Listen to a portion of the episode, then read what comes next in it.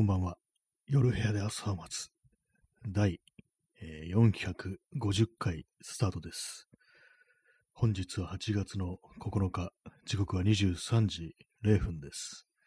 東京は今日は晴れでした。えーそして8月9日ということで、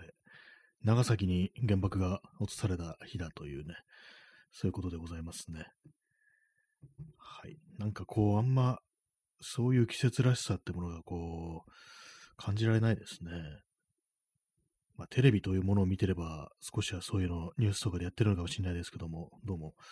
テレビがないと、そういう季節感みたいなものがあんまりこう感じられないような、そういう気がしますね。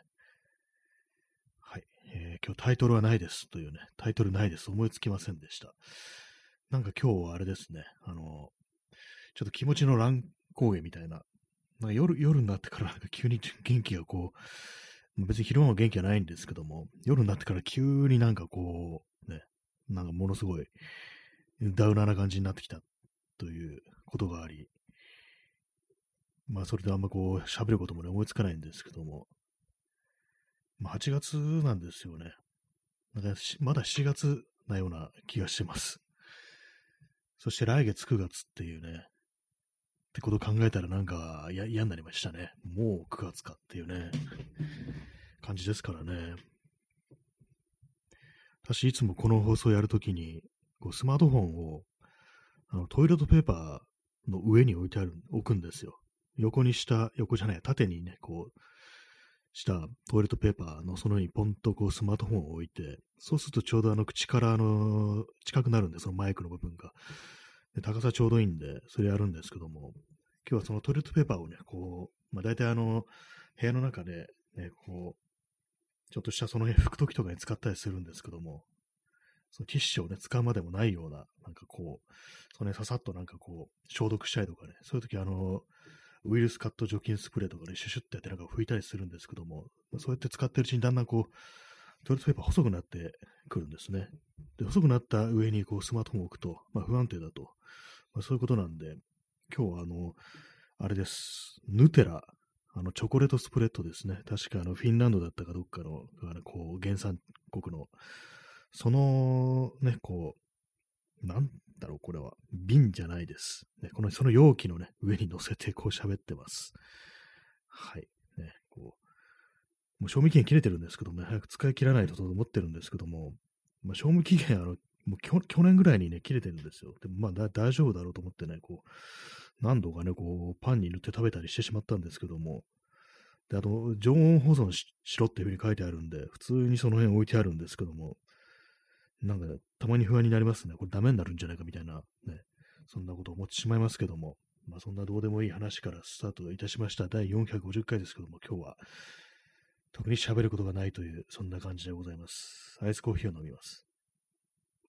や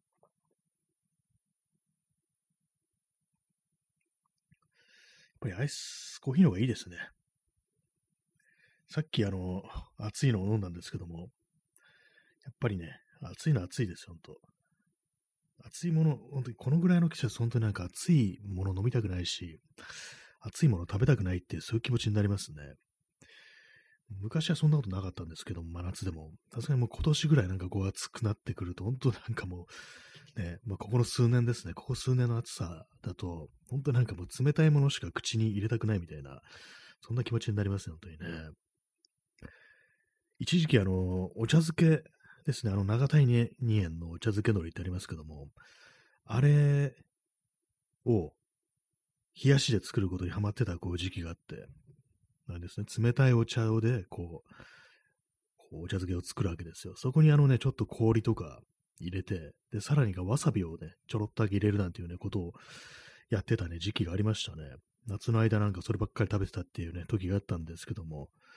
たまになんかね、その頃のことを思い出しますね。あの夏のこと、あの夏の思い出みたいな感じでね、割とその時、こう、その夏は割といい夏だったんですよね。もうずっと昔のことですけども。なんかお茶漬けっていうと、そういうことを思い出しますね。なんかすごい個人的すぎてね。で、説明不足で意味わかんないかもしれないですけども。結構食べ物になんかこう、思い出というものが結びついてるってことは結構あるんじゃないでしょうか、皆様も。私はですね、まあ、そのお茶漬けぐらいしかなくて、別に特に思い出せないんですけども、そうですね。あのー、初めてね、初めてあのー、お酒を飲んだ時に、初めてなんか居酒屋的なね、ところにこう、行った時に、その時あのー、牛肉とキムチをね、こう炒めたやつを注文して食べたということがあり、私それまであんまこう、そのキムチって食べたことがなくて、まあ、そんなになんかあんまこう、好きではなかったっていうんですけど、ことがあったんですけども、なんかね、その本当どうでもいいようなチェーンの居酒屋行ってね、こう友達と行って、でこう酒を飲みながらなんか、それを食べた日の記憶ってなんか妙に残ってますね。なんかやたらとなんかそれを美味しく感じたんですよね。初めてなんかそういうようなね、ほんともう昔の話ですけどもね、初めてそういうようなところ行ってね、こう、ね、友人とそういうふうにこう飲みながらね、こう、そんなもの食べるっていうことをした日の記憶、今でもね、昨日のようにとは言わないですけども、なんかこう妙に印象に残ってるというのがありますね。コーヒーを飲みます。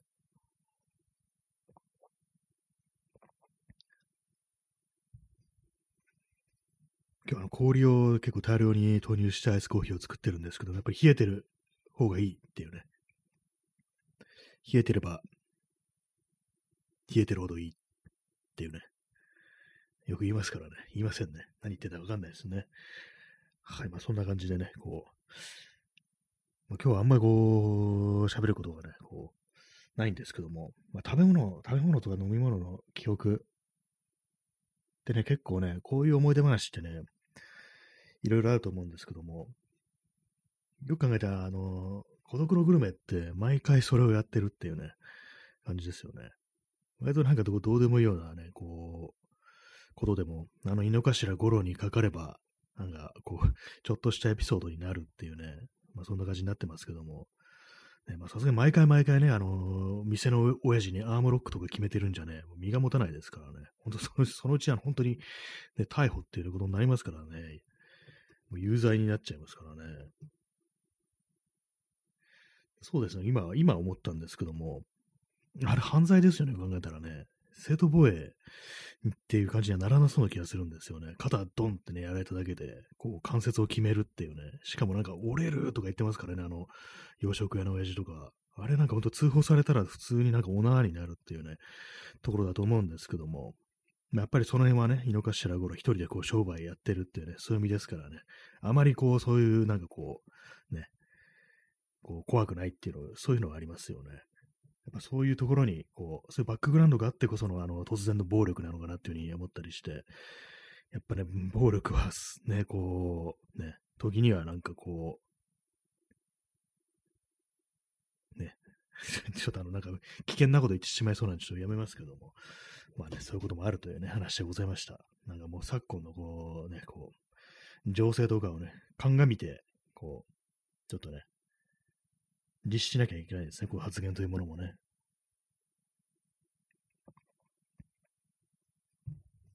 はい。ね、なんか今日また、あれ、その物騒な話をしちゃいそうな感じですけども、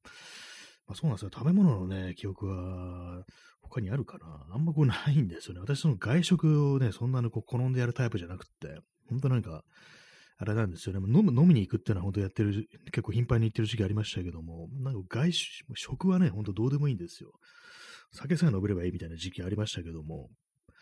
まあ、そういう時期でもね、あれ、別に美味しいもの食べたいっていう、まあ、今日気持ちになったことがね、こなくって、それよりもこう、ね、酒を持ってこいっていうね、まあそんなにあの、別に飲んで暴れるとかタイプでもないんですけども、まああれね、あれですよね、酒、お酒の味を楽しむというより、ただ酔うために飲んでるっていう、まあこれは多分良くないとね、される行動なんでしょうけども、まあそんな感じをね、こう時期もね、よく考えてみたらありましたね。まあ、これはあの前にね、あの、ポッドキャストで少し喋ったことなんですけども、ちょっとあの、ね、あることがあってから、こう、あんま酒を飲まなくなったっていうのがあったりして、それがなんかちょっとね、気持ち悪い、こう、いきさつみたいなのがあったということを前、ポッドキャストで話したんですけども、あの、気になる方がいたら、こうね、ポッドキャストのを聞いてみてください。まあ、大した話はないんですけどもね。えー P さん、えー、さんが五式太極拳の達人なので、むしろ五郎が先に手を出したので、あの店長はキルされずに済んだので、あその説ありますよね。あの、孤独のグルメのね、あの、洋食屋のエピソードで、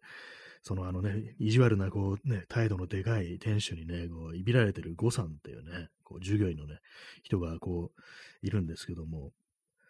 あれなんですよね。本当は、もう先にあのね、五郎がなんか揉めたから、あの、親父がね、こう、ね、こう、五郎にアームロック決められた感じになったんですけども、あのまま何も言わずにほっといたら、もうね、その誤算によってあの店長がこう警報されてたというね、キルされてたっていう、そういう可能性はありますよね。確かにね。確かにあの、五郎をね、止めるときのあの誤算がね、それ以上いけないっていう風に言って、その目がなんか妙に冷静なんですよね、すごく。全然こうね、慌ててないんですよね。で、それであの、その後にね、五郎が、あいつ、あの目、ああ、いかんな、こんな、いかんいかんっていうね、なんかそういう シーンがあるんですけども、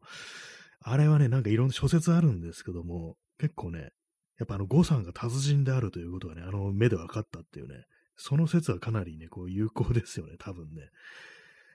結構ありえますよね、あの漫画の、なんかあのね、作者だと、ね、なんか、久住正幸そういうこと本当考えてそうみたいなことをちょっと思ったりしますね。あと、谷口二郎ね、作画のね、谷口二郎なんか、あの、画廊伝とかをね、こう、漫画化しましたからね、そういう格闘描写とかがなんかすごくね、こう、まあ、すごい絵の上手い人ですけども、ね、そういうところもね、すごく達者であるなんていうこともあったりして、結構その説はあるのかもしれないですね。割とリアリティがあるような、そんなね、気がしますね。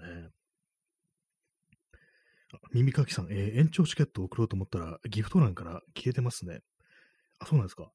なんかあのーあれですね、あの、このアプリのアップデートが入って、なんかワンボタンでいけるみたいなね、なんかそんな感じのね、こう、アップデートのあれがあったような、こう、気がするんですよね。多分どっかにボタンがあって、なんか直で一発でいける的な、そんな風になったっていうことが書いてあったような、確か今日のね、ほんと今日のアップデートでそんなのがあったような気がしますので、もしあの、それが 分かったら、ねいただけるとありがたいですね。ちょっとあの、こっちの方の画面とね、聞いてらっしゃる皆さんの画面とちょっと違うのかもしれないですけども、なんかね、確かワン、ワンタップでいける的なことが書いてあったような、そんな気がします。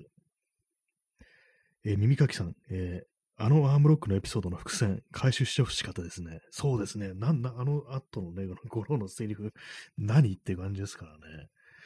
本当に私もなんかね、こう最初に読んだ時ね、一緒になんかこう、その時ね、ちょなんかその時の友人とね、あのセリフって何なの？みたいな話をね、結構した覚えがありますね。よくわかんないよね、みたいな話をね、結構、割と真剣にね、そういう話をした覚えがあるんですけども、そうですね、P さんの説はね、結構かなりあると思いますね。普通にまあ、あの人も達人であるっていうね。だからなんかあんな冷静なんですね、やっぱりね、こう、あんなね、こうね、いびられてもね、こう、こいつ、こんなやつ一瞬で殺せるぐらいのね、なんかそういう余裕みたいなものをね、こう、見せてるというところでね、あの目目がね、すぐなんか妙になんかこう、冷静な、あの目なんかね、どっかで見たなと思ったらあれなんですよね、あの、デンゼル・ワシントンのイコライザーっていう映画で、あれ、あの映画、あの、主人公のデンゼル・ワシントンが、元なんか FBI かなんかだったかのね、もう凄腕のね、こう、工作員で、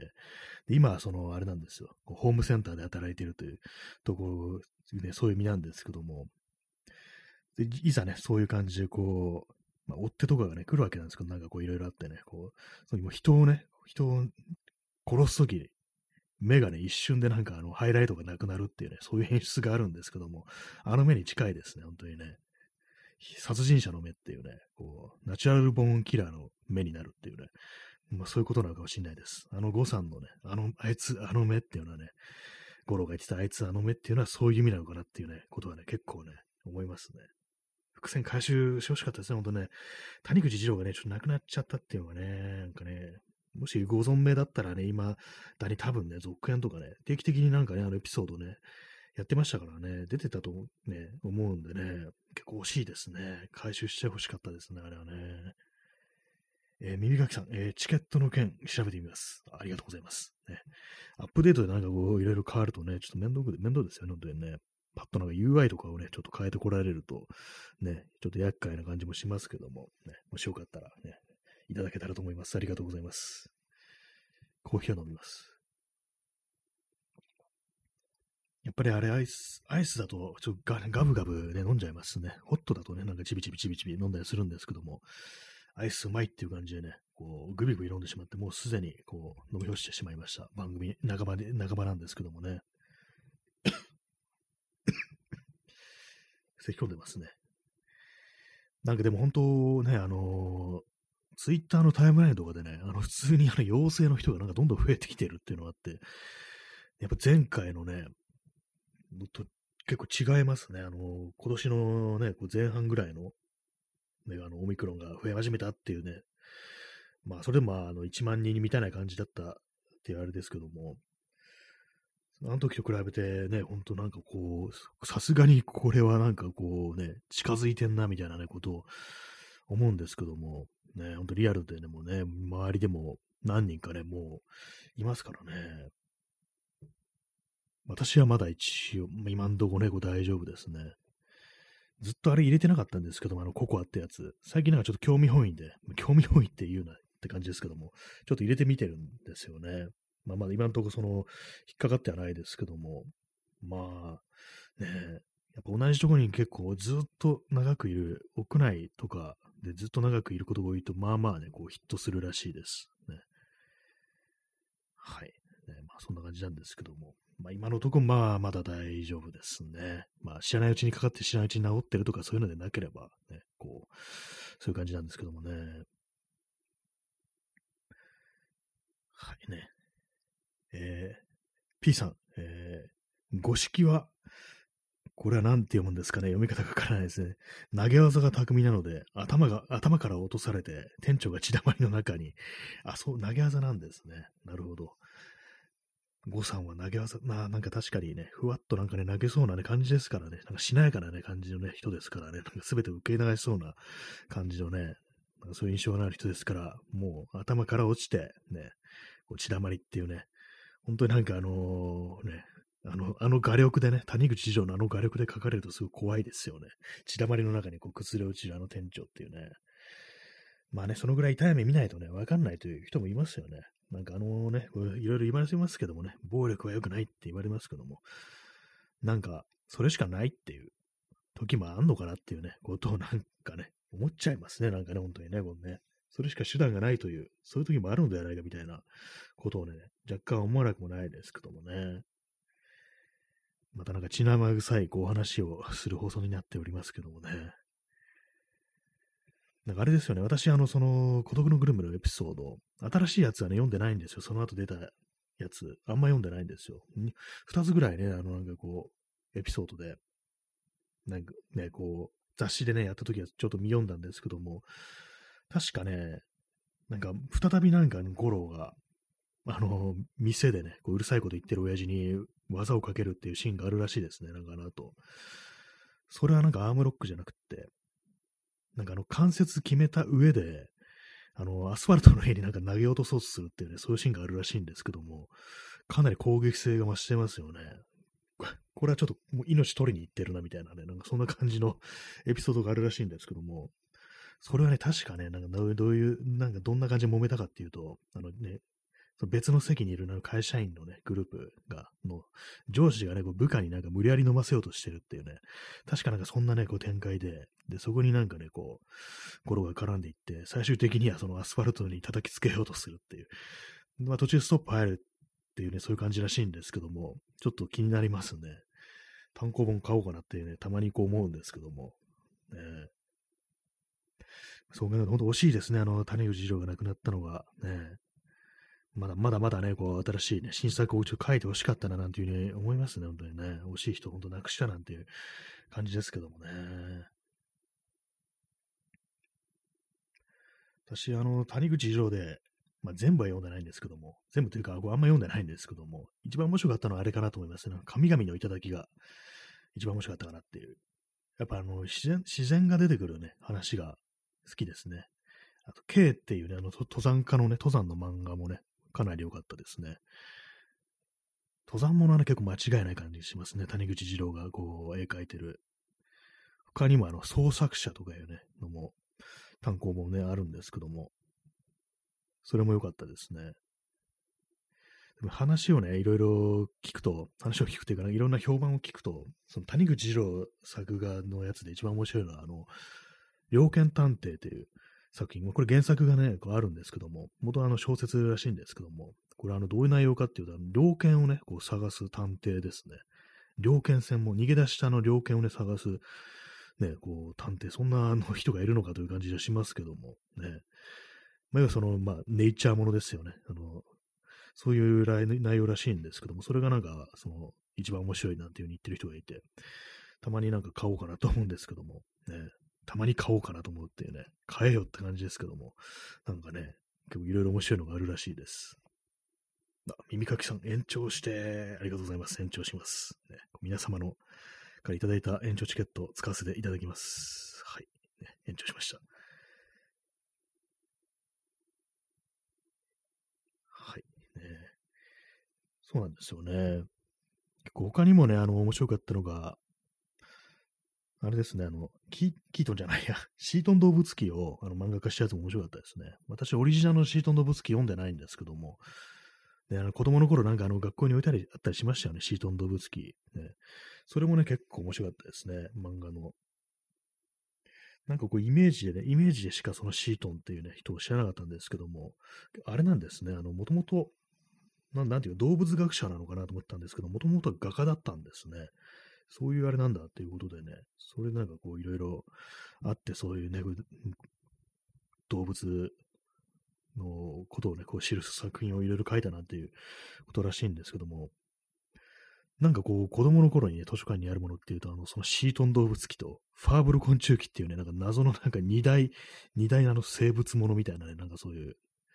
ね、こう生き物を研究してる人の伝記みたいな、そういうのありましたね。私、どちらもね、こう読んでないんですけども、なぜあれは、こう、ね、非常に子供に向けて進められるのか、ちょっと不思議な気もしますけども、ね、なぜなんでしょうか？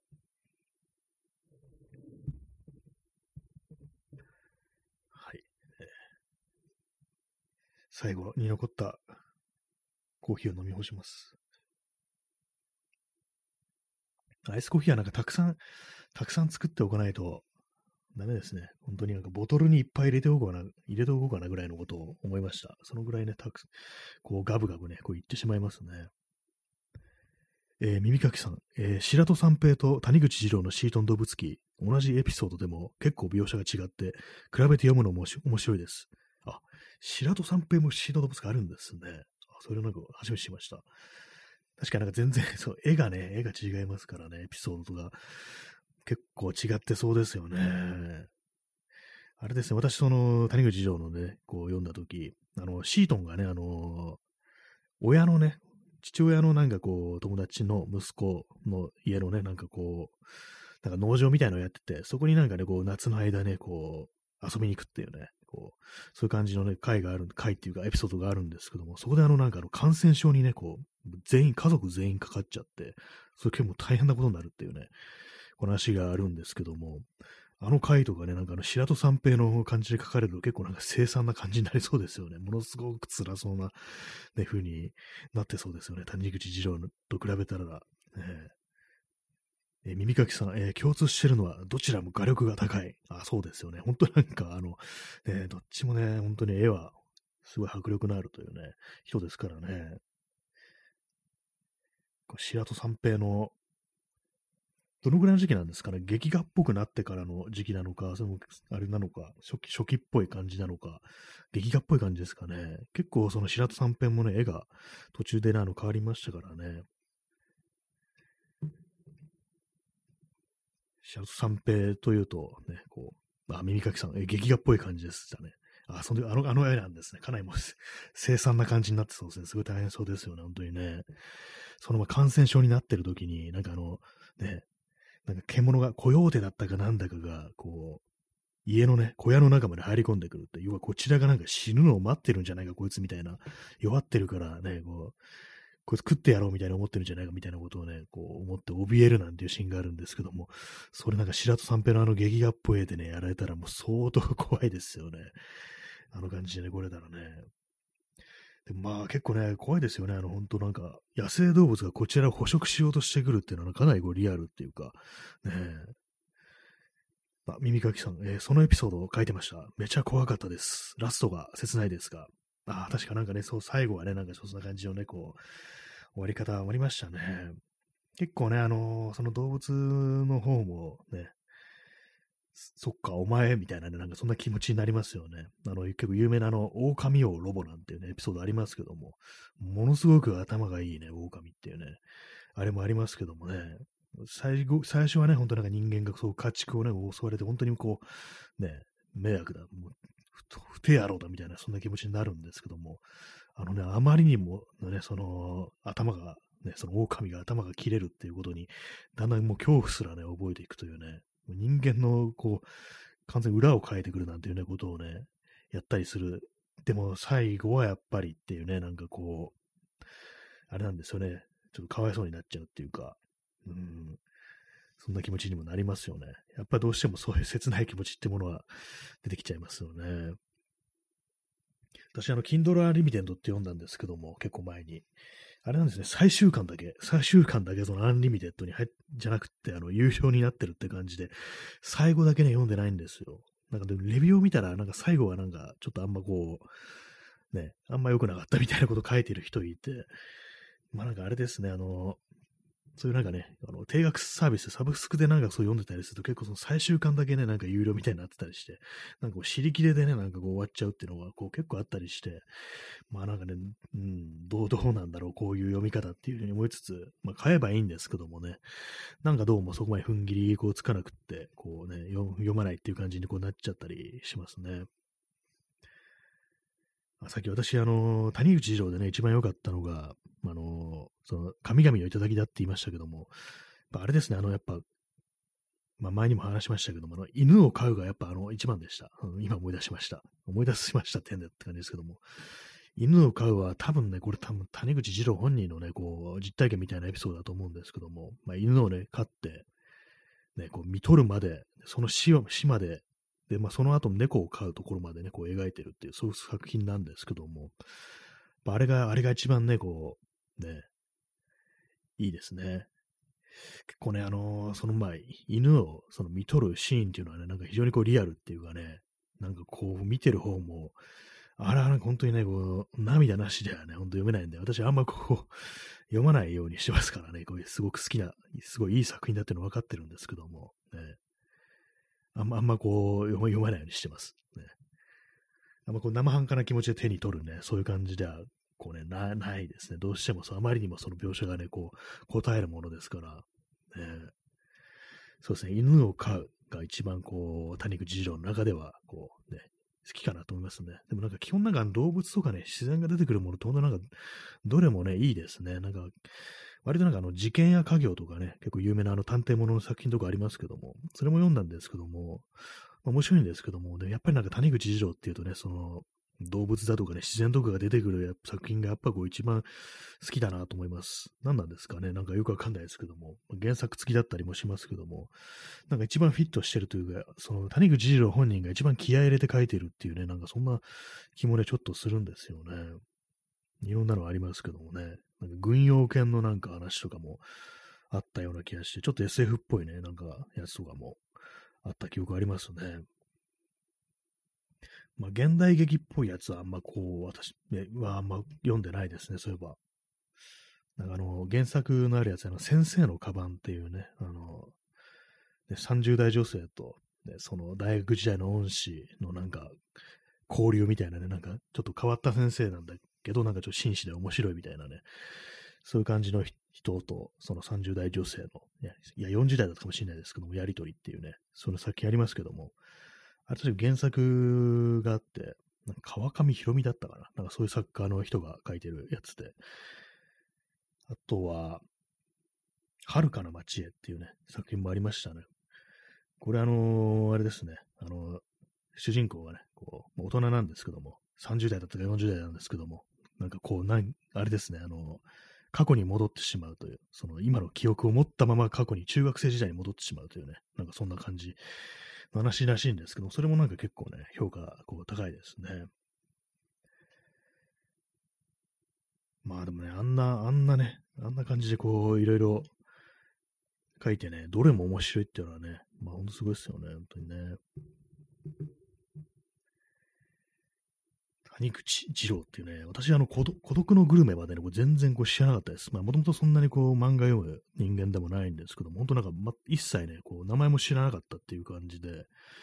あこんな、こういう漫画家いるんだ、みたいな感じで、その孤独のグルメで初めて知ってっていうね、感じですから、その孤独のグルメ自体もなんかネットのね、なんかあの、ちょっとミームっぽくなりましたからね、あれでまあ、その、それこそアームロックで知ったっていう感じなんで、ね、それ以上いけないのをあれでね、こう知ったっていうね、感じなんでね、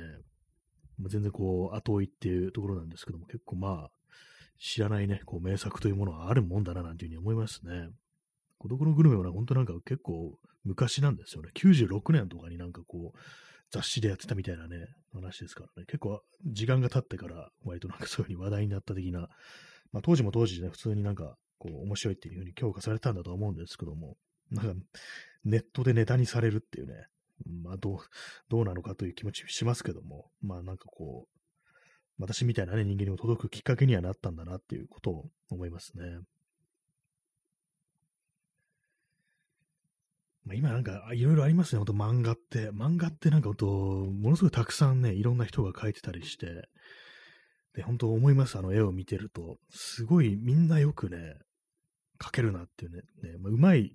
とかね、そういうのもあるんですけども、書き込んでるっていうのがあって、これ書くのにどんだけ時間かかるんだろうみたいなこと結構ね、私思ったりするんですけども、すごいな、みたいなね、こと思ってね、なんかこう、そう考えると、もっとまじまじね、こう見ないといけないな、みたいな、味わい尽くさないとな、みたいなことをね、ちょっとね、思ったりしますね。まあ、その書き込んでるだけが漫画じゃないんでしょうけども、やっぱりなんかそういうね、すごく、きっちりなんかこう書いてる、絵としてね、こう強い漫画っていうのはね、すごいなっていうふうにこう思ったりしますね。はい、えー、時刻は23時31分です。32分ですね。はい。まあ、特に意味はないんですけども、なんか時刻をね、こう読み上げるとラジオっぽさがこう増すのではないかみたいなね。ラジオってあれですよね、途中でニュースをね、読み上げたりしますよね。なんかあれ、結構長めのね、番組だと、ここでニュース読みますみたいな感じでね、こう入りますけども、まあ別にこの、この放送ではそんなニュースというものはね、こう出てこないんですけども、大体まあニュースってね、ニュースってこう、悪い、悪いニュースしかないですからね。なんかいいニュースだけ拾って読んでいくみたいな、そういう風にしたらちょっといいのかもしれないですね。まあ、あるのかっていう感じしますけども、いいニュースなんかね。よく映画の中で出てくる表現として、いいニュースと悪いニュースがあるっていう風にね、言って、こう、出ます。なんかこう最初話して、で、それで、いい方のニュースはって言ったら、今のがいいニュースだって言ってね、もっと悪いニュースを言うっていうね、そういうのがありますけども、なんかそんな感じになっちゃいますよね、多分ね、今のね、そこのニュース読み上げるっていうんだったらね。悪いニュースにはね、本当ここ書かないですからね、本当にね。天気予報を読み上げるんだったら、まあ、無難かもしれないですけども、まあね、こう最近のこう、こうえー、そうですね、明日の8月10日の東京のね、気温、あれですね、36度ですね、今日と同じですね。またかっていう感じしますけども、また再びね、なんかこう、極めて危険な暑さがやってきたという感じですね。まあ、週間予報を見てみると、本当のずっとこういう感じですね。お盆はなんか本当にやばい暑さみたいなね、そういうふうにこう書いてあります。まあ、洗濯はできますけれどもっていうね、感じですけどもね。一昨年の7月なんかもう1ヶ月ほとんどずっと雨が降ってるみたいなね、なんかそういう感じだったこう記憶があるんですけども、あの時はね、ちょっと嫌でしたね、やっぱりね。選択ができないという、まあ、非常にリアルなね、あれありましたけども、生乾きや勘弁だというね、感じでしたね。えー、谷口城のこう話にこう戻りますけども、あれですね。あと私持ってるのは、散歩物っていうね、漫画で。これはまあそのまんまね、こう、散歩するという感じなんですけども、中年男性が一人で散歩するという感じで、ただちょっとあの、孤独のグルメとは違うのが、主人公はあの40代の会社員で、まあ、ちょっとあの、俗っぽい感じなんですよね。普通になんかあの、後輩だとかね、となんかこう、いろいろこう、やりとりあったりして、孤独の散歩ではないっていうね、普通に結婚もしてるしっていう感じなんで、その辺がなんかちょっとまあ、孤独のグルメと比べるとちょっと味わいってものが少し質が違うっていうところが、まあ、あるんであれなんですけども、でまあまあ、その、まあ、割となんか一般的にありそうなこう散歩というね、ところで、こう一番まあリアルな、あり得る散歩というね、そういうふうにやってましたね。普通になんかの吉吉祥寺のね、こうカレー屋さんとかに行って、こう、ね、食べるみたいなね。その中でただ一つね、あの、主人公はあの昔こうバンドをやってて、で、そのね、昔その一緒にバンドをやってて、で、その中で多分一番なんかね、こう、うまかった、才能があったね、こう、メンバーが、をね、こう再会するってエピソードがあって、でね、それがなんか妙に、ね、妙にちょっと、ちょっと切ないね感じになってるんですよね。最後のの、こう、ね、電車で一人、こう、家に帰るときに、そう、別れた後にね、こう、あの時俺たちが一緒にね、こう、探した幸せとは一体何だったんだろうみたいなね、そういうことがなんかこう、そういうモノローグがね、こう流れるんですけども、で、そのね、こう、才能、一番ね、才能あったその旧友、ね、メンバーの一人、ね、旧友がですね、あの、まあ、結婚してるんですけども、別居中っていうね、妻子と別居中っていうなんかそういう感じになってて、で、一人暮らししてるんですよ。で、まあ、最後のね、こう、あたりで、こうメールをね、こう、妻に送ってるんですね。それが、あの、件名が、あの、香りのピアノ発表会っていう件名で、その香りってのは娘の名前なんですね。今度のね、日曜日は俺も行きたいっていうね、ことを書いて、今まで、ね、勝手なことばかり、今まで勝手なことばかり言ってすまなかった。今度の日曜は俺も行きたいっていうね、ことをね、なんかこう書いてメールを送ろうとしてるっていうね、そういうところで終わるっていうね、なんかそういうエピソード、エピソードがあるんですけども、それが印象的でしたね。他はなんかまあ結構普通になんかね、こう街を散歩してこういうもん、ことがあってみたいな感じでね、結構普通なんですけども、そこだけなんかね、ちょっとね、なんか、味わいのね、ある感じに、ね、なってましたね。あと最近割となんかあの新しく復刻というか、なんていうなんていうんですかね、こう新装版ですかね、出たのが、あの、歩く人っていうね、これ前も話しましたけども、このね、歩く人は若干ね、ちょっと異常成分がね、濃いめですね。他の、そのあの、散歩ものと比べたら、同じね、あの散歩のね、散歩の漫画なんですけども、ちょっとね、ちょ主人公、やばいみたいなね、感じで、これ前も話したんですけども、あの夜中のね、あの学校のプールに夜中忍び込んで、いきなり全裸になって泳ぐっていうね、シーンがあって、で、ね、これ私のね、こう、聞いてるポッドキャスト、よく漫画を取り上げてる読めば助かるのにっていうね、こう、ポッドキャストがあるんですけども、それであの散歩物をね、こう取り上げてて、この主人公やばいっていう風になんかもう言ってて、結構面白いエピソードだったんですけども、で、まあその主人公はその勝手にね、こう、学校のプールに忍び込んで、ひとしきり泳いだ後、ね、そのどっかのね、どっかのビルだったかマンションだったかのに不法侵入して、非常階段を、うおーってね、絶叫しながらあの駆け上がるっていうね、ことをやるんですよね。まあ、やばいですよね、あれね。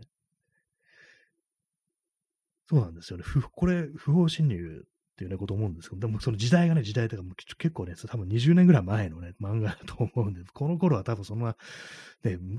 込まれるあれが何もなかったのかなと思うんですけども、で、まあ、その舞台がね、結構あの西東京のね、ずっと西東京の、ね、方なんですよ。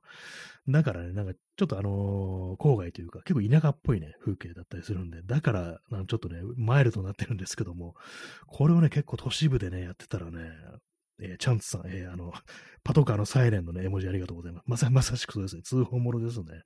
完全にね、これ、もう通報でしょっていうね、感じでね、やばい。冷静に見るとやばいっていうね、感じなんですよね。でもなんか主人公のね、その男性、まあ、既婚男性なんですけども、中年男性なんですけども、普通になんかメガネかけてね、髪型もビシッとしてて、ちゃんとね、こう、シャツとかね、ね、ボタン、襟のついたシャツとか着てて、まあ、すごい真面目そうな人なんですけども、これ行動やばいな、みたいなね、うおーって言ってね、上がりますからね。全裸ですからね。まあ、それ、まあ確かにね、水着とかね、海パンとか持ってない状が全裸になるしかないんだろうなっていうふうに思うんですけども、にしてもね、なんかね、そ全裸であの、なんか屈伸運動とかしてるところが描かれてるんですけども、なんか、なんだこの漫画っていうね、そういう妙な凄みみたいなものを感じさせるね、作品でしたね。えー、P さん、えー、ひばりが丘や法屋あたりは畑も多い。あ、そうですね。あの辺はね、ほんとそうですよね。確かに、ああいう感じで、でもね、でも それにしてもって気がしますね。なんかね、ひばりが丘とかね、なんか、うん、半年ぐらい前にね、あの辺歩きましたけれども、うん、ねいくら夜中でもここでそれはやばいので的な感じ、ちょっと熱戦があると思いますんで、まあでも20年以上前ですからね、まあそんな感じ続いたのかもしれないですね。今よりはまあだいぶもっとね、ちょっと畑も多かったのかなと思って、かなりね、もうちょ結構ね、その、私も最初ね、そのツッコミのね、あるね、ポッドキャストを聞くまでは思わなかったんですけども、あ、これやばいわ、この人っていうね、主人公やばいわ、みたいなこと思って、それで読み返したら結構ね、そのやばさに気づいたんで、もう興味ある方も、新装版ね、ほんと出たのでね、こう、割と最近、こう、ね、歩く人、ね、読んでみてください。え P さん、え、20年前はすでに21世紀。あ、そうですね。2002年ですからね。そうですよね。あれ、正確には何年なんだろう。結構ね、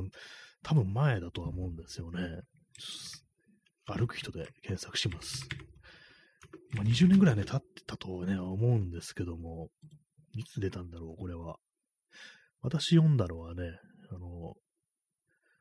まあ10、10, 年も経ってないか、7、8年前っていうね、感じなんですけども、はい、えー、今、こう、出てきましたけれども、あれですね、歩く人、歩く人。構、結構ね、これ古古いですね、これね。1990年から91年にこう、連載されてたらしいです。じゃかなり前ですね。30年も前なんですね、これ。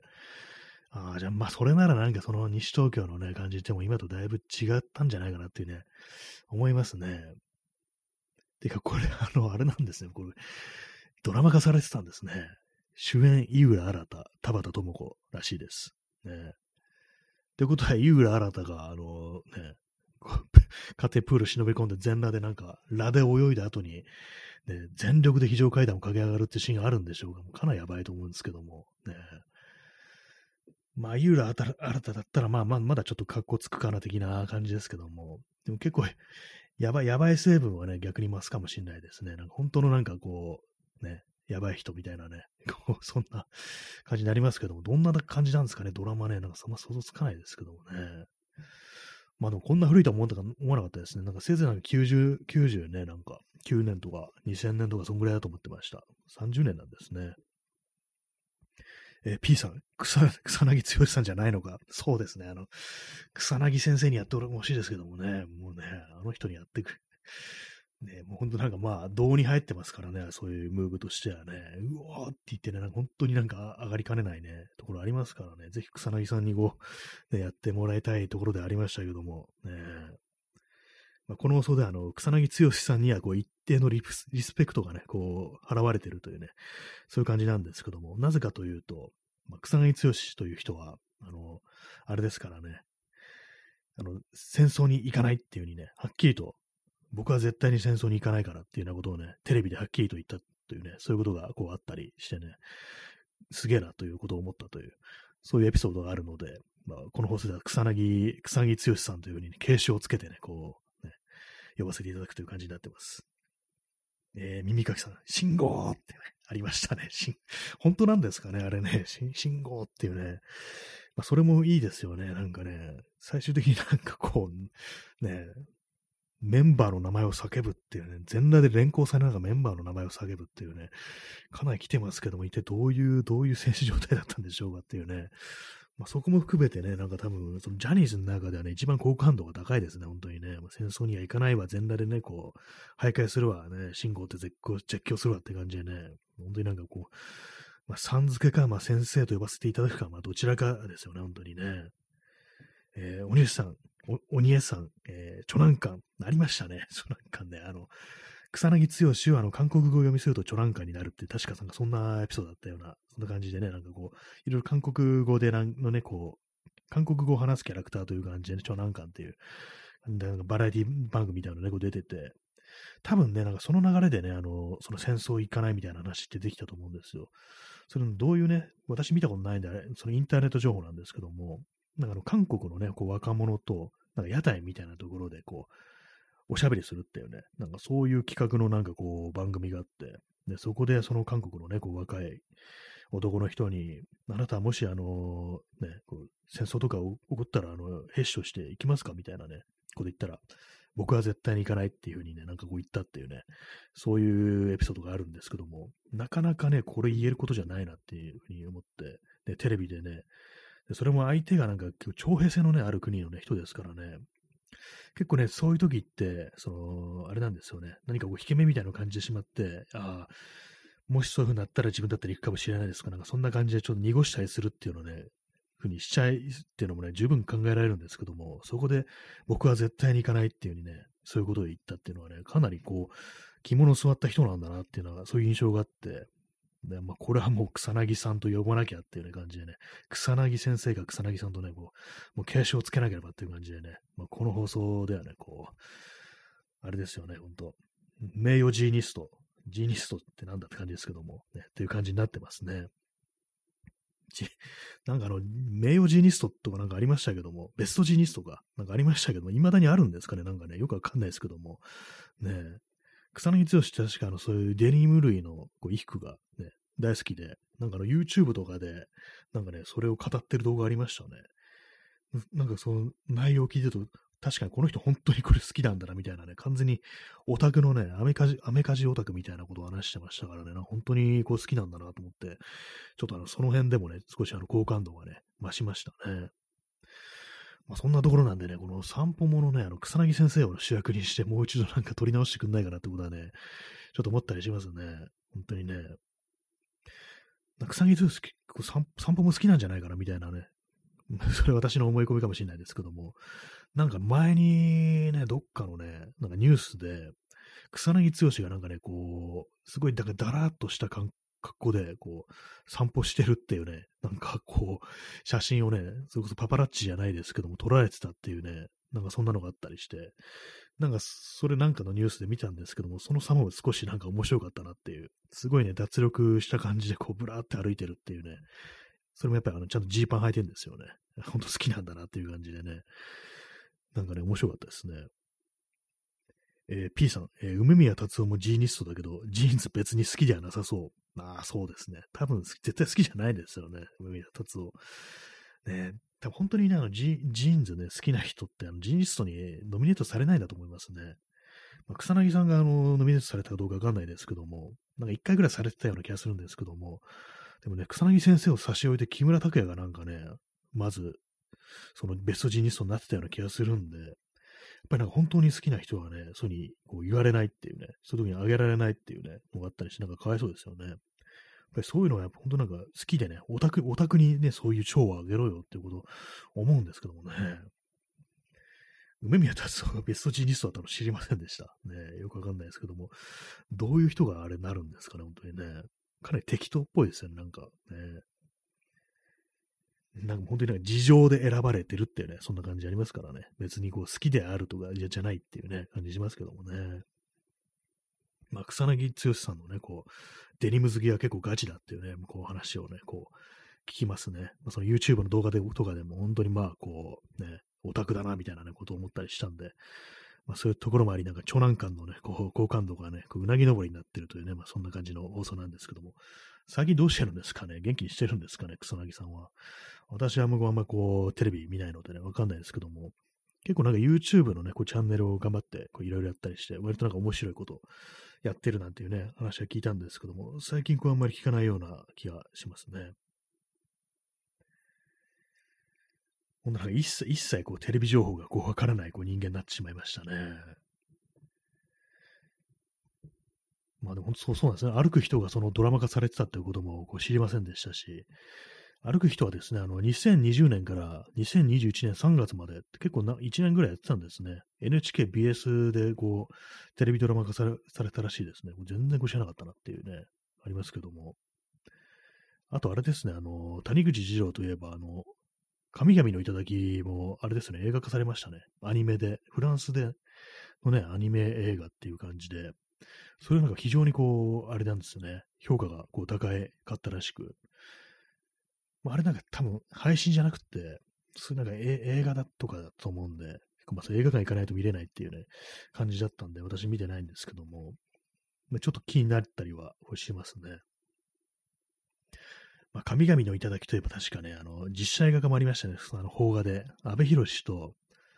なんかあの、あの人、あの人、岡田なんとか、岡田なんとかが、こう、ジャニーズの人ですね。が主演っていう感じで、それはなんかあんまこう評判が良くなかったような気がします。なんかアニメはなんかすごくね、こう、評判がいいですね。絵柄はね、あのー、谷口二郎とはちょっと違う感じでした。やっぱ、あれをね、こう、ね、再現すると結構まあ難しいのかなっていうね、ところあるんでね。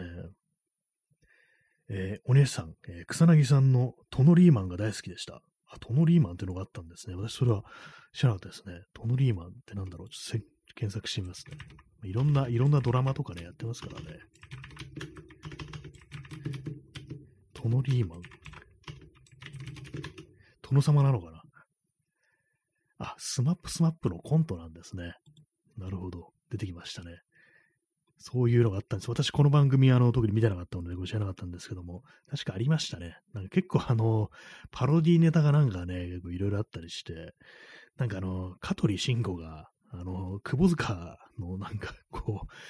う、ね、パロディ、ね、あれで本人見たらそこ怒るんじゃないかなみたいなね、かなりなんかこう、スピったね、いかれたキャラみたいな感じでね、あの、やってたような気がするんですけども、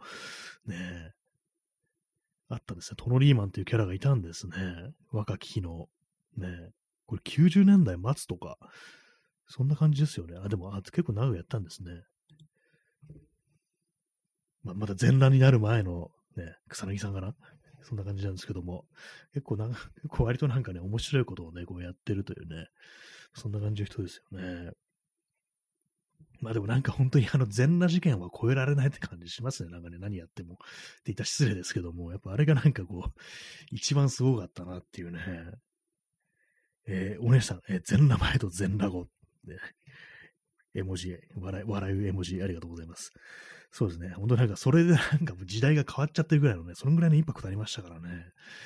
しかもあれなんか本人がなんかね、そんなに悪びれてないっていうね、なんかやっちゃいましたみたいな感じのがね、あれが、それがまたなんか結構いいですよね。なんか本当になんかそそんなになんか重大視してないっていうね、すいませんでしたみたいな、感じじゃないっていうのがね、それがまたいいんですよね。なんかもう一回ぐらいやってくんないかなってちょっと思うんですけども、さすがに年がね、ちょっとあれかもしれないですね。ちょっとシャレにならんっていう感じになるかもしれないですけども。でもね、ほんとなんか、